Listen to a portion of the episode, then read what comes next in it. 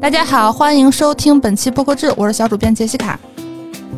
首先，本周平台动向呢是来自网易云音乐，他们最近有两个大动作。首先呢是上线了付费单集功能，他们付费单集的这个发布要求也比较简单，就是需要实名认证，三十秒以上原创声音数大于等于三，单个原创播客收藏量就是订阅量大于等于两千，然后填他那个协议即可在创作中心。发布付费声音，它的这个分成收入呢是售卖总收入减去渠道费，这个费用再乘以百分之七十。这个渠道费一般我看它说明说是安卓可能是呃百分之一来自支付宝啊、微信。苹果的话可能要扣的更高一点，因为他们的这个支付系统，也就是所谓的苹果税吧。总体来讲呢，还是和创作者是三七分成。之前网易云音乐他们有付费专辑的功能，但是一直没有出付费单集。那现在终于出了，感兴趣的话可以了解一下。还有一个网易云音乐的商业化动向是，他们最近向部分创作者发起了商单平台的邀约邀请，比如说。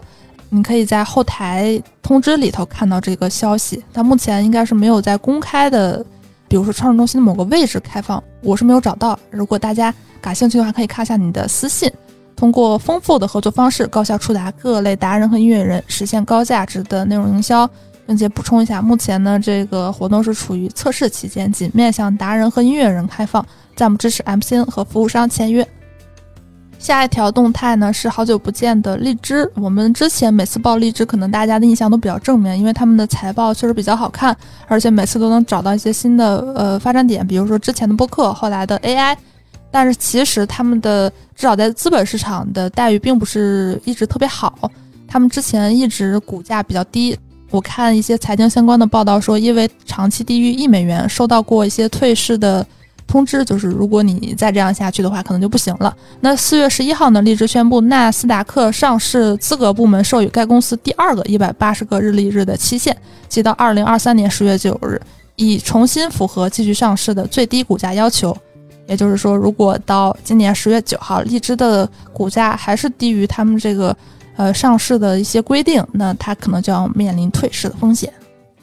呃，下一条动态呢，来自喜马拉雅，喜马拉雅。呃，如果你在创作中心可以能看到一个 banner，就是他推出了一个叫“原创播客知识地图”，邀请梁冬、旺仔、可可糖、阿甘、杨一、艾哲等创作者来分享创作经验、定位、策划、呈现、制作、运营、推广、商业变现，从零到一为你打通播客创作全链路。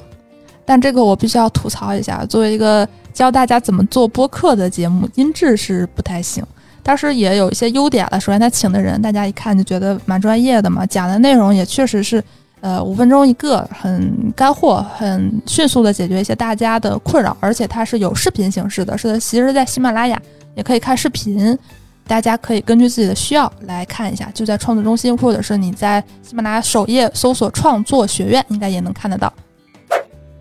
本周的播客动向呢，是一个跟线下有关的活动。在三月三十一日到四月二十三日期间，跳岛 FM 发起节目三周年特别活动——连接岛屿计划，邀请百家文化空间加入连接岛屿计划，在联名空间里呈现 Podcast Wall 播客墙，让读者在线下听播客，解锁线下听觉新维度。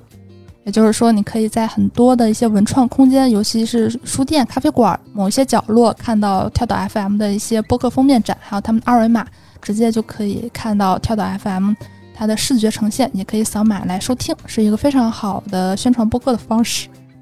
下一条动态呢，是一个奖项，之前我们报道过，说单向文学奖他们发过一个播客奖，是今年是授予了 Nice Try。那现在播客和文学，尤其是出版行业的联系越来越紧密。最近四月十五号，二零二二年刀锋图书奖在行揭晓，其中呢。陈彦良与杨一获得年度刀锋创编者，他的这个颁奖词是：他们从忽左忽右起步，联手创建 Jasper，探索播客加新样态，如播客加视频、播客加其他平台，推动行业的发展与进步。播客平台小宇宙获得了年度刀锋平台，它的颁奖词是：它是首个真正意义上的中文播客平台，是听众进入播客世界的通道。接下来两条动态呢，来自 Wow FM 投稿，也欢迎大家跟播客制投稿。你可以在后台私信，或者是添加底部的一些微信，都可以向我们发送消息。首先呢，是 Wow FM 发起的主理人招募计划，招募文化类、商业类的节目主理人。合作模式包含分成模式、孵化模式及品牌定制。以团队服务于每位主理人，从零到一孵化播客 IP，从节目策划、多元招商和技术支持等更多层面解决播客入局难问题。想了解这个信息的话，可以关注 Valve FM 他们的公众号，有更详细的介绍。还有一个他们的节目自荐，这个节目叫《暗印斯坦》。呃，说一下，这个“暗”是案件的“暗”，“印”呢是 I N 司公司的“司”，呃，谈话的“谈”。一个热衷悬疑案件的前媒体人和一个想从案件中获取创作灵感的编剧，将为你讲述各种让人意想不到、汗毛直竖的真实案件，在你听得鸡皮疙瘩直冒的同时，也能顺便解决你的剧荒。节目每周一周五十六点更新，可以在各大主流音频平台收听。本周的营销风向呢是 JustPod 和国际环保机构绿色和平推出的地球日特别策划。我们上周也报了说，呃，苹果围绕地球日办了一些线下活动，其中就有播客不成气候的线下活动。那这个是一个线上的地球日企划，忽左忽右，杯弓蛇影，中间地带三档节目，以中国西北为例，从生态、产业和物质文化遗产保护三个角度出发，探讨气候变化对中国西北地区文化遗产保护。植被恢复、酿酒葡萄和葡萄酒产业的影响。本周硬件动态就比较厉害了，是一个专门为播客打造的耳机。这个是任宁自己公司的品牌，叫 Tanzo 通勤耳机渊。这个耳机呢是一个真无线潜入耳式主动降噪款蓝牙耳机，它针对通勤场景进行了很多功能优化，比如说主动降噪，还有它的那个呃曲线设计。呃，也针对播客在线音频进行了人声的音质优化，官方售价是六百一十九元，现在首发，呃，是我在天猫看售价是五百四十九元。如果大家有选购需求的话，可以看一看，产品设计的很漂亮。之前也是很少，应该是第一款国内为播客而打造的一个耳机，我觉得也是一个行业的标志性事件吧。本周海外动态呢，首先是一个回顾，Edison 他们经常会发布一些播客数据的报告嘛，他们。呃，汇总了一下，因为现在都说新节目难以出头，但是其实有很多二二年的新节目受到了大家的欢迎。其中呢，最受欢迎的三个节目是 The Deck，就是那个甲板；Fly on the Wall with Dana Carvey and David Spade，还有 True Crime with Kendall Ray。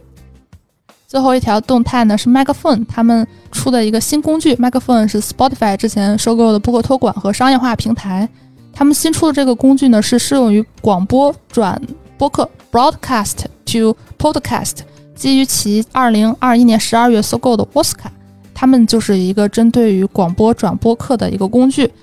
如果你用 Microphone 这个的服务的话，你设置一下就可以将以前的广播节目创建为新的播客单集，而且可以自动识别广告的标记位置。用户可以替换或删除已识别的广告位置，也就是说，它可以改善用户的收听体验，也能为广播提供更多的商业化机会。